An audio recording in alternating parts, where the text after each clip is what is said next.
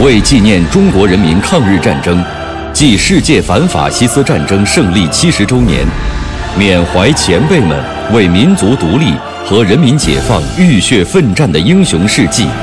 中央人民广播电台再次推出百集配乐广播文学节目《张震回忆录》，总策划张晓阳，看评倪其生，编导叶子，播音方明、雅坤，片花制作特邀王刚、胡存新，题记演播牟云，主讲李野墨，《张震回忆录》由解放军出版社出版。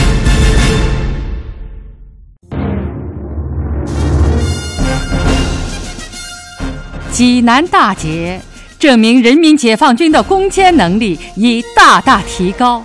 胜利影响已动摇了蒋介石反动军队的内部，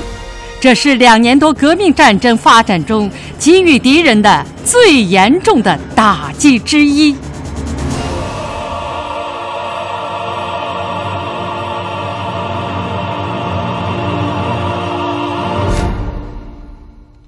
随着大战临近，司令部于一九四八年九月六日北移宁阳大百集。我们按照四五代司令员确定的战役决心和部署，就九月份的战勤问题进行了专门部署，并将弹药补充、粮食供应、伤员转运、交通运输、战费开支等方面的准备情况报告中央军委和华东局。我们还分头去部队督促检查，粟裕去十纵，陈士举到三纵，我去藤县地区了解七纵的工事构筑、障碍设置与火力配备等情况，并与成军司令员赵启民政委一起商定了：首先通过积极的防御，杀伤消耗徐州可能北援之敌。而后配合友邻纵队转入反击，消灭援敌的方案。此时，我攻城部队正高呼着“打进济南府，活捉王耀武”的口号，从四面八方向济南开进，不禁使我又想起了抗战之初，奉命由太原到济南与张经武同志秘密联络的情况。那个时候，虽然也想过将来济南一定会转到人民手中，但是没有想到会有今天千军万马打济南的壮观场面。九月十六日晚，济南战役发起，在许世友、谭震林的指挥下，工程集团东西对进，以突然猛烈的动作突破敌外围防御阵地。在我军强大的攻势下，第二绥靖区司令王耀武对我主攻方向判断不清，将其战役预备队时而西调，时而东移，手忙脚乱。蒋介石匆忙下令徐州部队北援济南。我们侦查得知这一情况之后，即命令打援阻援集团严阵以待，严密监视北进之敌的动向。司令部及时掌握敌情变化及工程进展情况，并向中央军委、中原野战军及各部队通报每日战况，不断的为部队补充弹药等物资，还发出了关于突击动作的研究等经验总结，供各单位参考，以保障作战指挥的顺利进行。九月十八日。我攻城西集团以炮火控制了飞机场，迫使敌人停止空运。为了增强突击力量，进一步扩大战果，攻城部队将战役预备队十三纵加入西集团作战。十九日晚，敌整编第九十六军军长吴化文，经我华东局社会部及华野敌工部、济南市委的大力策动。率部三个旅两万人举行了战场起义。我西集团乘此优势急速前进，向商埠及城区猛攻，至二十日拂晓，已经全部占领了商埠以西阵地。我攻城东集团也很快攻占了济南城东面的茂岭山、雁池山、回龙岭等要点，连续击退敌人的多次反击后，直趋济南城下，并扫清了敌人在城东郊的据点。九月二十日，西集团对商部发起攻击，至二十二日占领商部。二十二日晚至二十三日，攻城东西集团攻占了济南外城。二十三日晚，两个突击集团又分三路会攻内城。实施连续爆破和架设云梯，终于一举破城，投入巷战。二十四日傍晚，战役胜利结束。经过八个昼夜的激战，我军全部占领了济南。王耀武化妆潜逃，在寿光县被我地方武装抓获。在攻取济南期间，我主力于兖州邹县地区严阵以待。准备歼击徐州北援之敌。我们在运河以西部署了四纵、八纵和冀鲁豫军区的两个旅，准备阻击由鲁西南地区北上之敌。在运河以东呢，部署了一二六七十二纵和中野十一纵，准备集中力量在邹县以南地区歼灭由津浦县北上之敌。随着济南商埠外城和内城的一道道防御阵地被我军突破，蒋介石严令徐州剿总迅速组织力量北援。于是，邱清泉兵团自商丘，黄百韬、李弥兵团自徐州地区北上。但是，他们对我军打援集团的强大兵力很害怕，不敢贸然进犯，有意拖延时间。直至济南战役结束，邱清泉兵团才到达成武、曹县一带，而黄、李两兵团还尚处于集结的过程中。济南战役共计歼敌十一万人，缴获各种火炮八百九十多门，轻重机枪五千二百多挺，各式长短枪四万八千支，坦克和装甲车二十辆，汽车两百三十八辆。以及大批军用物资。九月二十九日，中共中央发来贺电，说：“济南大捷，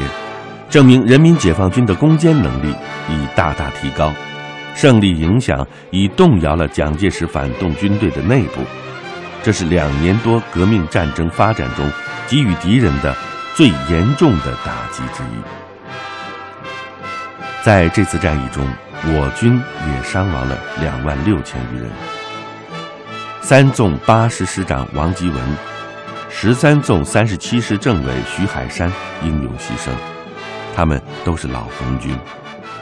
解放战争开始的时候，我还专门请王吉文同志给华中九纵介绍过爆破技术，传授经验。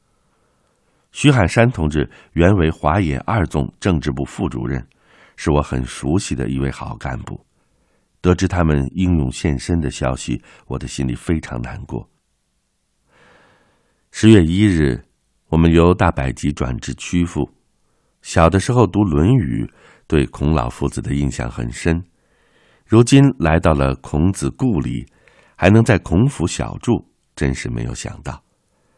我抽空参观了孔林和孔庙。只见古木参天，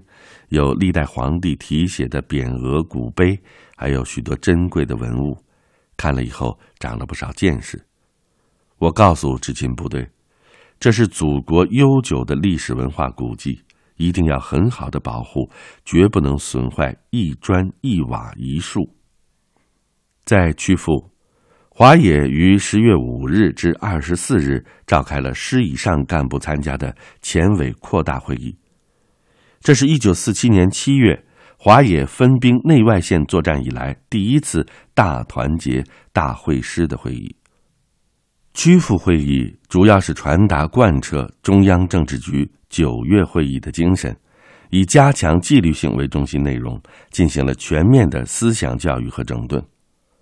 华东局书记、华东军区政委饶漱石主持会议，并作了报告。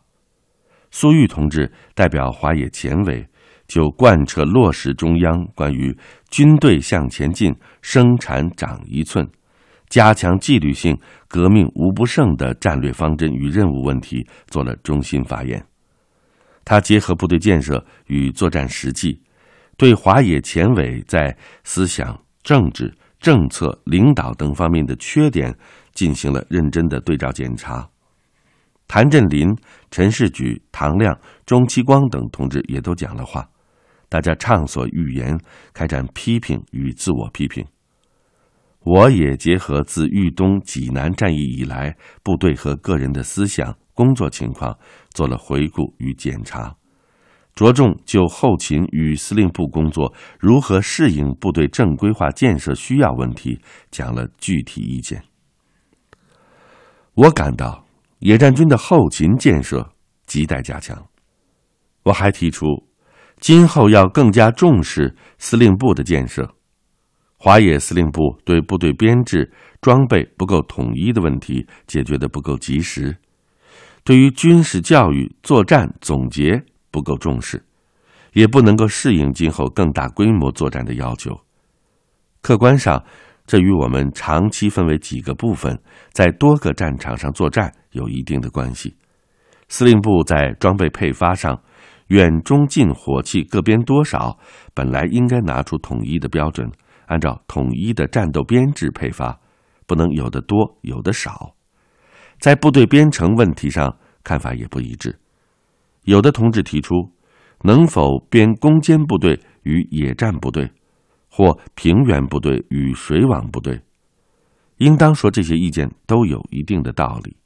但是我作为副参谋长，没有拿出可行的编制装备标准和如何解决的办法建议来。确实没有尽到责任。最后，我还强调了改进机关作风问题。华野司令部的成员来自五湖四海，有八路军、新四军，有山东部队和华中部队，各有工作特点和习惯。但是我们是党的军队，必须遵守党的原则，保持党的优良作风。既要承认各个部队都有特点和优长。但是也不能抱住以往的习惯做法不变，应该团结协作，取长补短。我还强调，司令部是首长的指挥机关，这个机关是为首长、为部队服务的，所以机关应服从首长，不能让首长服从机关，一定要养成一个好的工作作风。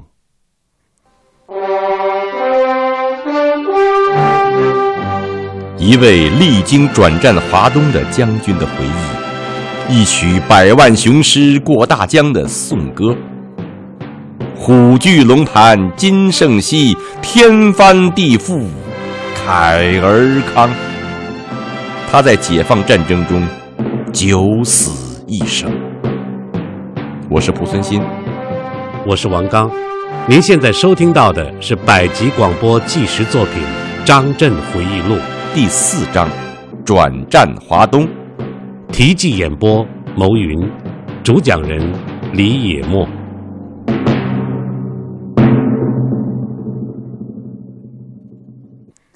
曲阜会议是我华东野战军继濮阳整训之后又一次深入进行思想、组织、作风全面整顿的会议。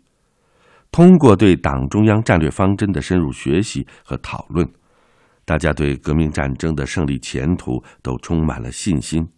决心为迎接更大规模的战略决战做好各种准备。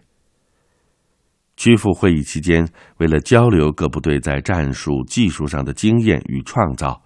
提高战术思想与战斗组织指挥能力，经华野首长批准，司令部召开了攻坚战术技术研究会议。参加会议的有部分师团营指挥员。各级参谋人员、连以下的战斗英模代表，还有一些军械技术人员，共三百五十多人。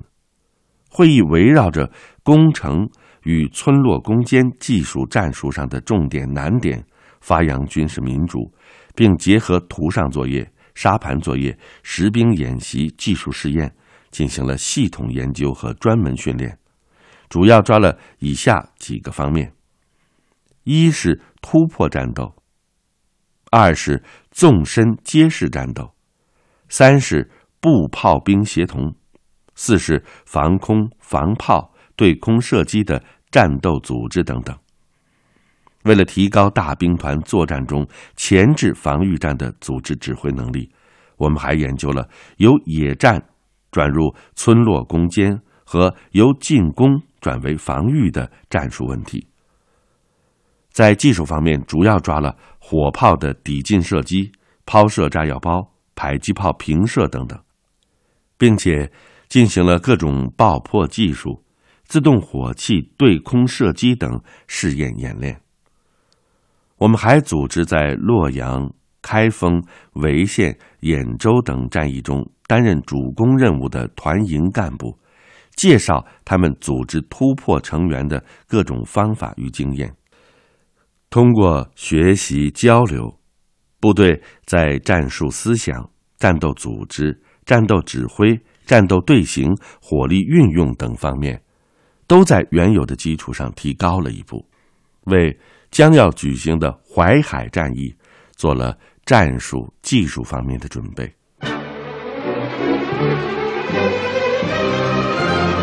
从一九四八年春夏之交的豫东之战，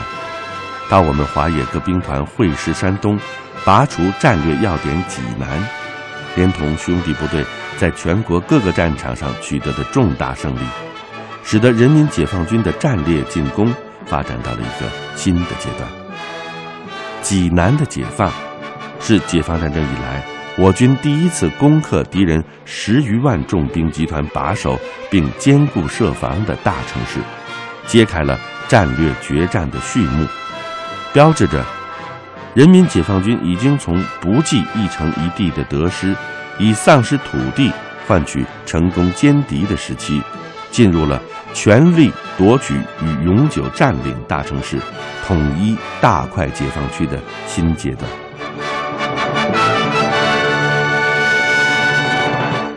在华东野战军攻克济南的同时，东北野战军发起了辽沈战役，西北、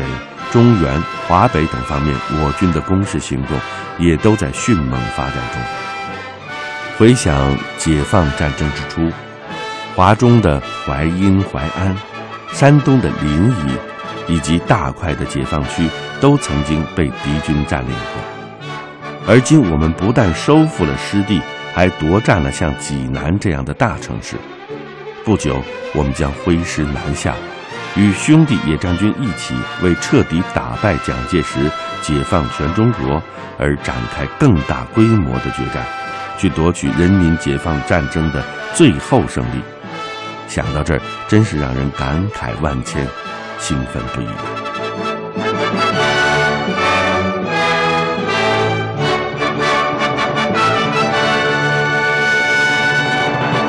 在我军突入济南内城的时候，司令部根据侦察的情况，判断徐州之敌不会再行北援。苏玉岱司令员便立即同我们研究下一仗在哪里打、怎样打的问题。他的想法是。一，经徐州以东地区南下，在海州、连云港、两淮地区作战，其目的是削弱、孤立徐州的刘志集团，调敌出援，再创战机，打通苏北和山东的联系，取得新的粮仓，以支持和准备更大规模的作战，也便于此后从苏中南渡长江。完成中央交给我们的渡江任务。二，经徐州以西重返中原地区，配合中原野战军逐次歼敌，将敌人打至江边各点固守，为我军渡江创造条件。当时，大多数同志都倾向于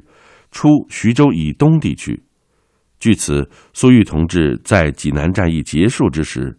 于一九四八年九月二十四日向军委发电，第二天就得到了中野首长的同意和中央军委的批准。中央军委毛泽东主席在复电中说：“我们认为举行淮海战役甚为必要，并估计敌黄百韬兵团即将回到新安镇地区，因此你们淮海战役的第一个作战应以歼灭黄兵团于新安。”运河之线为目标。遵照中央军委的指示，十月九日，我们在曲阜召开作战会议，研究淮海战役第一阶段的作战重心与部署。根据情况变化，我们认为主要有两岸可选：一是围城打援，以一部兵力攻打连云港、海州，调动黄百韬兵团东援，在运动中歼灭之；二是直接分割包围新安镇地区的黄百韬兵团，力求全歼，并以一半以上兵力打援。与会同志多倾向于第二方案，并分析了战场情况发展的五种可能性。十月十二日，我们将讨论的意见综合上报了军委。就在我们研究和上报作战方案期间。毛泽东主席于十月十一日又发来电报，明确指出，战役第一阶段的重心是集中兵力歼灭黄百韬兵团，完成中间突破；第二阶段攻坚海州等地之敌；第三阶段可设想在两淮方面作战，并要求我们采用攻击打援的兵力部署原则，在战役各阶段均以一半以上兵力。担负前置与打援。电报还指出，望刘伯承、陈毅、邓小平急速部署攻击徐州、郑州县，牵制孙元良兵团，以配合华野在徐州方面的作战。此电后来载入《毛泽东选集》第四卷和《毛泽东军事文集》第五卷的著名的关于淮海战役的作战方针。三天以后。军委和毛主席再次对歼黄打援问题作出指示，明确了战役首战的基本打法，特别强调，要促使敌人产生的第一个感觉是，我军意在夺取徐州，而不是歼灭黄兵团。一九四八年十月二十三日，粟裕、谭震林、陈士举和我签发了淮海战役预备命令。决定以十个纵队及特纵主力围歼黄百韬兵团，并钳制运河车站东西地区的李弥兵团；三个纵队由台儿庄渡运河南下，促使第三绥靖区冯治安部起义，在徐州东北形成攻击态势，使徐州的敌人不能大胆东援。另外，三纵、两广纵队等部。归中野指挥，出鲁西南，从西面侧击徐州，拖住商丘、砀山地区的敌军。为了配合华野在徐州以东的战役行动，陈毅邓小平依据军委指示率领中野主力于十月下旬解放郑州与开封并继续东进。刘伯承司令员率中野一部在平汉路南段牵制张干黄维两兵团。